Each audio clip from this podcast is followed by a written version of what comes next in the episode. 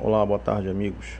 Queria convidá-los para, na segunda-feira, é, terá início um curso de formação em tecnologias é, proporcionado pelo Núcleo de Tecnologias do Amapá, NTM, na chefia da professora Thais Pontes, onde estaremos trabalhando quatro módulos específicos para os professores que se encontram em quarentena e estão precisando da ajuda das ferramentas tecnológicas desse momento para a exposição de suas aulas. Então, é, esperamos a presença de todos e todos serão bem-vindos para aprender e levar o conhecimento a quem precisa.